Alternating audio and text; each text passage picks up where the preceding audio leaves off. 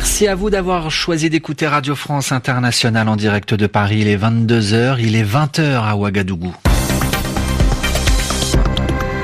Adrien Delgrange. Bonsoir à tous. L'heure de vous présenter le journal en français facile avec Zéphirin Quadio. Bonsoir. Bonsoir Adrien. Bonsoir à toutes et à tous. Les titres. Deuxième jour de la visite de Donald Trump au Royaume-Uni.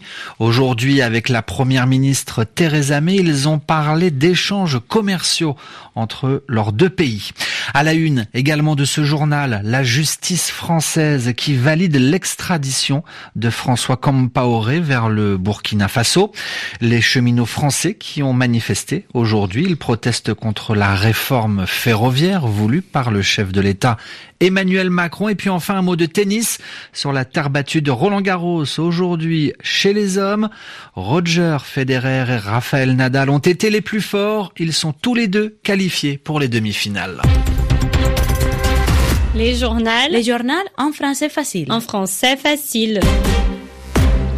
Au deuxième jour de sa visite au Royaume-Uni, Donald Trump a été reçu par Theresa May. Le président américain a été accueilli par la première ministre britannique dans les salons du 10 Downing Street, autrement dit la résidence officielle de Theresa May.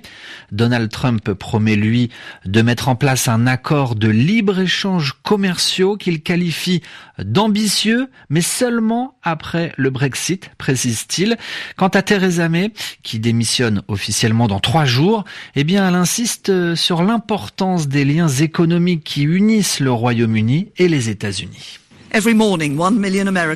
Chaque matin, un million d'Américains se lèvent pour aller travailler dans des entreprises britanniques aux États-Unis et un million de Britanniques font la même chose pour des entreprises américaines qui se trouvent au Royaume-Uni. Nos échanges commerciaux pèsent 190 milliards de livres et nous sommes le principal investisseur de nos pays respectifs pour un montant de 1000 milliards de dollars.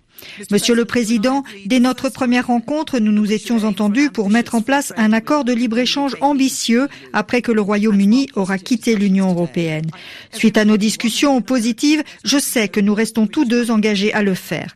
Et je suis convaincu aussi que notre relation économique va s'approfondir et s'élargir dans la foulée des échanges que nous avons eus avec les entreprises britanniques et américaines et des idées qu'elles nous ont soumises ce matin. Theresa May, l'actuel chef du gouvernement britannique. Alors demain, la visite du président américain va se poursuivre sur la côte sud de l'Angleterre à Portsmouth pour une séquence mémorielle, autrement dit la célébration du débarquement des Alliés sur les plages de Normandie.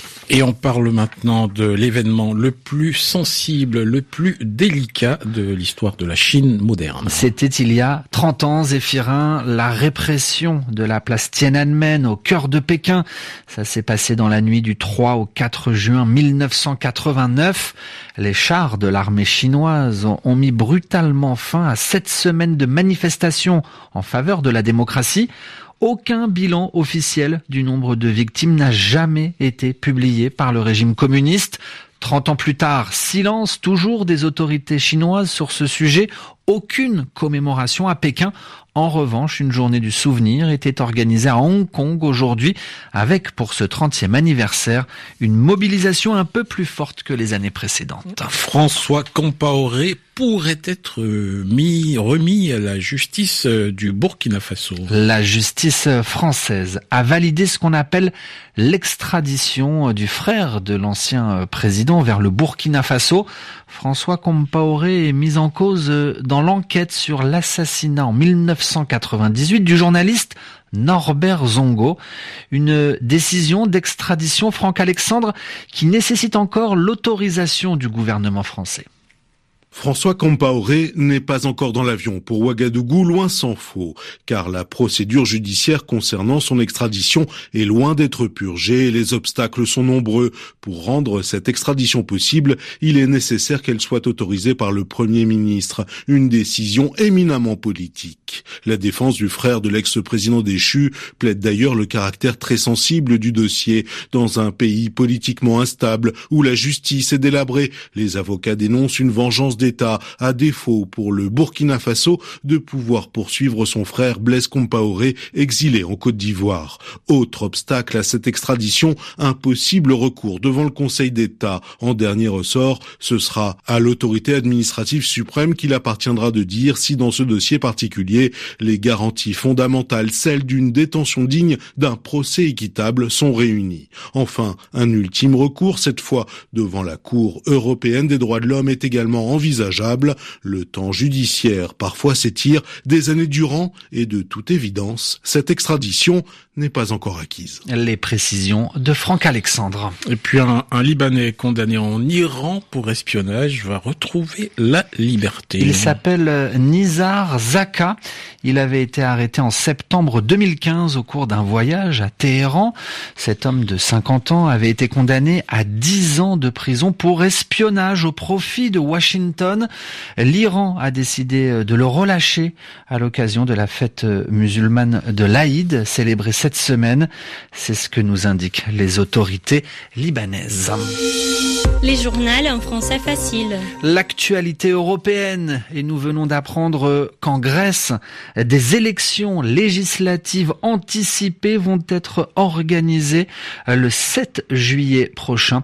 Annonce faite à l'instant par le Premier ministre Alexis Tsipras. Et puis, énième rebondissement au sujet de l'exhumation de la dépouille mortelle du général Franco. Celui qui a dirigé l'Espagne d'une main de fer pendant près de 40 ans est au cœur d'une bataille judiciaire.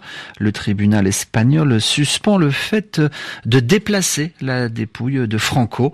La juridiction a pris sa décision à l'unanimité afin que les recours déposés par la famille de Franco puissent être examinés. En France, des agents de la SNCF ont manifesté aujourd'hui. Plusieurs milliers de cheminots dans les rues de Paris.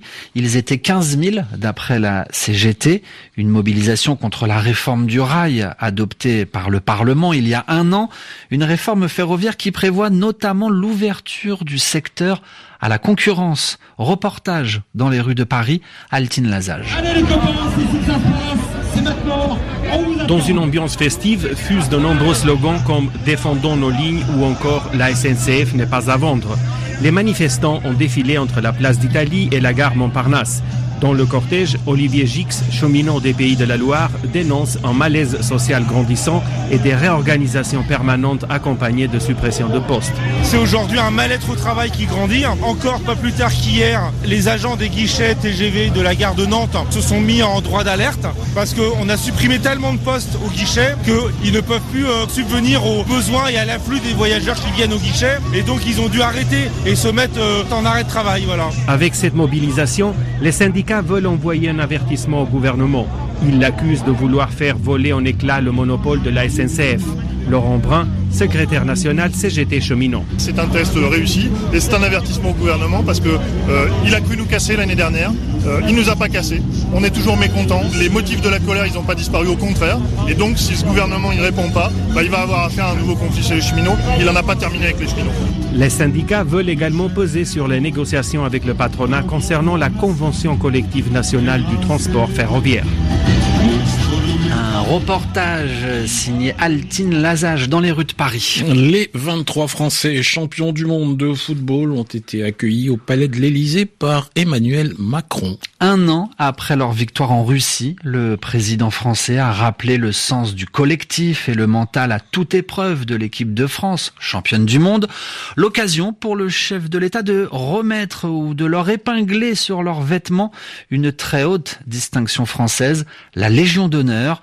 Le sélectionneur des Bleus, Didier Deschamps, habitué des lieux puisqu'il a déjà reçu la Légion d'honneur après la victoire de la France en 98, revient sur ce moment, comme il dit, particulier aujourd'hui à l'Élysée. C'est toujours un honneur, un privilège d'être ici, d'être reçu par le président de la République et d'avoir cette décoration au nom de la, République. Donc voilà, c'est toujours un moment émouvant et on se retrouve avec nos familles, nos proches. Donc c'est un moment particulier et c'est vrai que son discours était très individualisé pour chacun d'entre nous. Donc voilà, pour mettre en lumière ce qui s'est passé avec ce parcours formidable et ce titre de, de champion du monde l'été dernier.